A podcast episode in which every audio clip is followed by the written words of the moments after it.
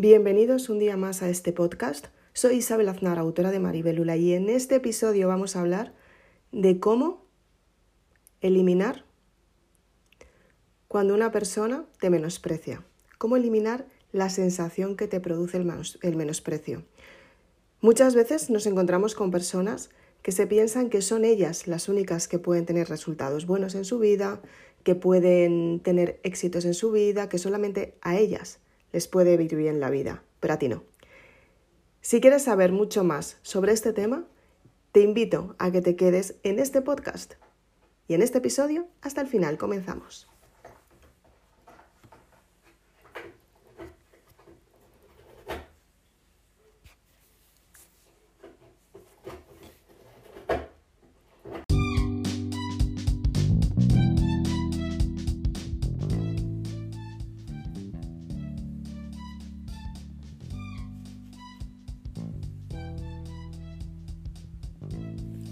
¿Cuántas veces te ha pasado que has intentado compartir con alguien algo que es muy importante para ti? Una noticia especial, una relación que estás empezando, un proyecto laboral, una situación familiar. ¿Cuántas veces te ha pasado que lo has querido compartir con alguien que pensabas que era de tu confianza y te encontraste con que esta persona se estaba enfocando en lo negativo? Tenemos que saber que cuando tomamos una decisión nos enfrentamos a esta decisión con todas las consecuencias. Muchas veces es dejar a tu familia atrás, otras veces es decidir que ya no trabajarás para esa empresa y dejar tu relación laboral atrás. Otras veces es acabar con una pareja que llevabas mucho tiempo estando con ella y te diste cuenta que el amor se acabó o que vosotros cambiasteis.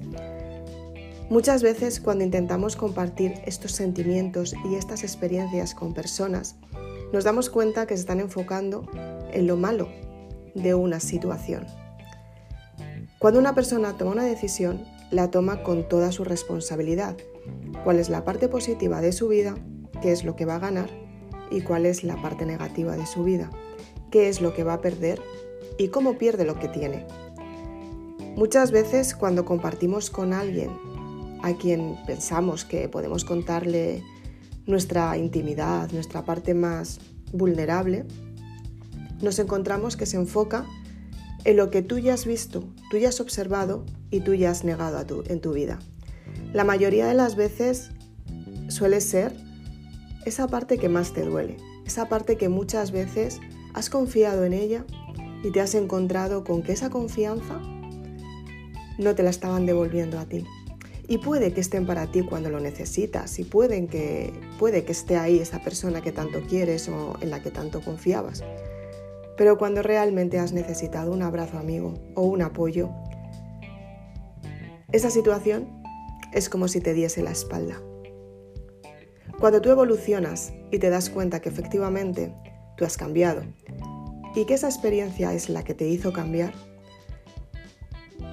y decides qué es lo mejor para ti, simplemente para ponerte a salvo, te encuentras con que las personas que, que te apoyan te dicen que las cosas irán bien.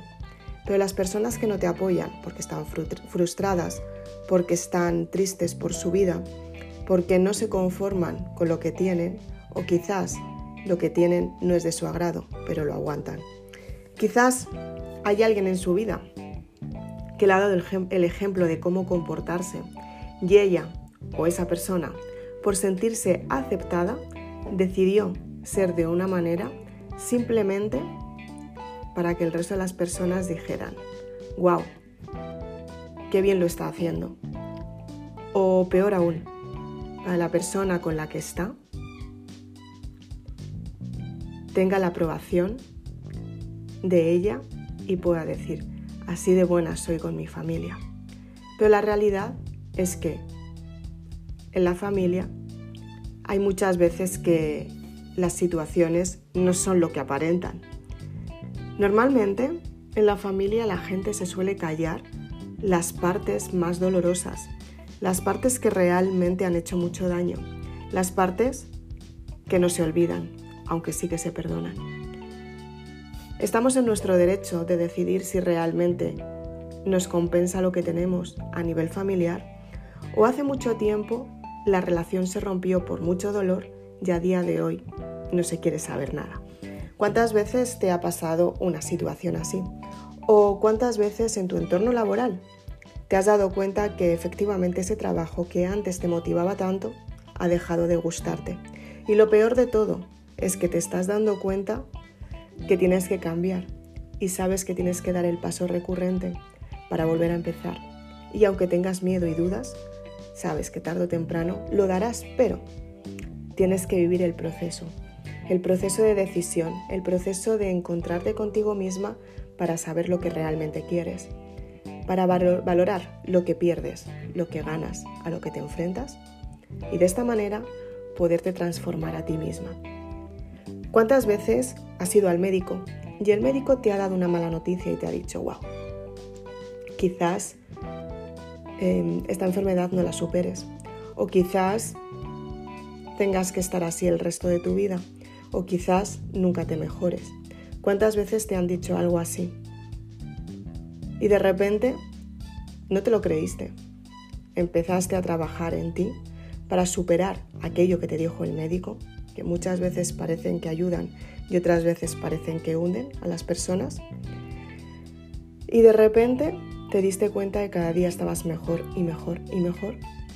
Y lo que no tenía solución, de repente se solucionó. Todas las personas necesitamos tener fe. Necesitamos tener esa parte que nos alimenta el alma. Bien puede ser por la espiritualidad, bien puede ser por la propia naturaleza, creer en ti misma, puede ser Dios, puede ser Alá, Buda. Es importante alimentar nuestro alma para que pueda salir la compasión, para que pueda salir lo que realmente tenemos dentro de nosotras, que es la parte más humana, la parte que nos hace empatizar, que nos hace darnos cuenta que la otra persona está sufriendo, pero también nos ayuda a darnos cuenta qué personas, a qué personas se las puede salvar y qué personas intentan hundirse contigo. Tienes que valorar muy bien cuáles son las personas que te menosprecian para saber cómo reaccionar en los momentos dados. Cuando, por ejemplo, estás contando algo importante y te dicen lo mal que lo estás haciendo, la parte negativa, la parte mala de tu vida, por ejemplo, tienes que saber cuáles son los motivos prioritarios por los que tú has decidido no seguir con lo que tenías. Y aunque te juzguen y te digan que no lo conseguirás, seguir hacia adelante e intentarlo, porque la solución solamente es tuya y que tú quieras enfrentarte a lo que verdaderamente quieres en tu vida, solamente es tu decisión y tienes que darte el valor que necesitas para conseguir lo que verdaderamente quieres. Muchas personas te dirán que lo conseguirás y otras tantas te dirán que no lo lograrás, pero tú tienes que ser suficientemente fuerte para conseguirlo. Es muy importante que priorices quién eres realmente, cuáles son tus partes más vulnerables para trabajarlas, sacarlas a relucir y dejar de acomplejarte por ellas. ¿Y cuáles son las partes más fuertes que te ayudan a confiar en ti y que te ayudan a tener todos los días un éxito aún mayor? ¿Qué me dices? ¿Estás preparada para volver a empezar?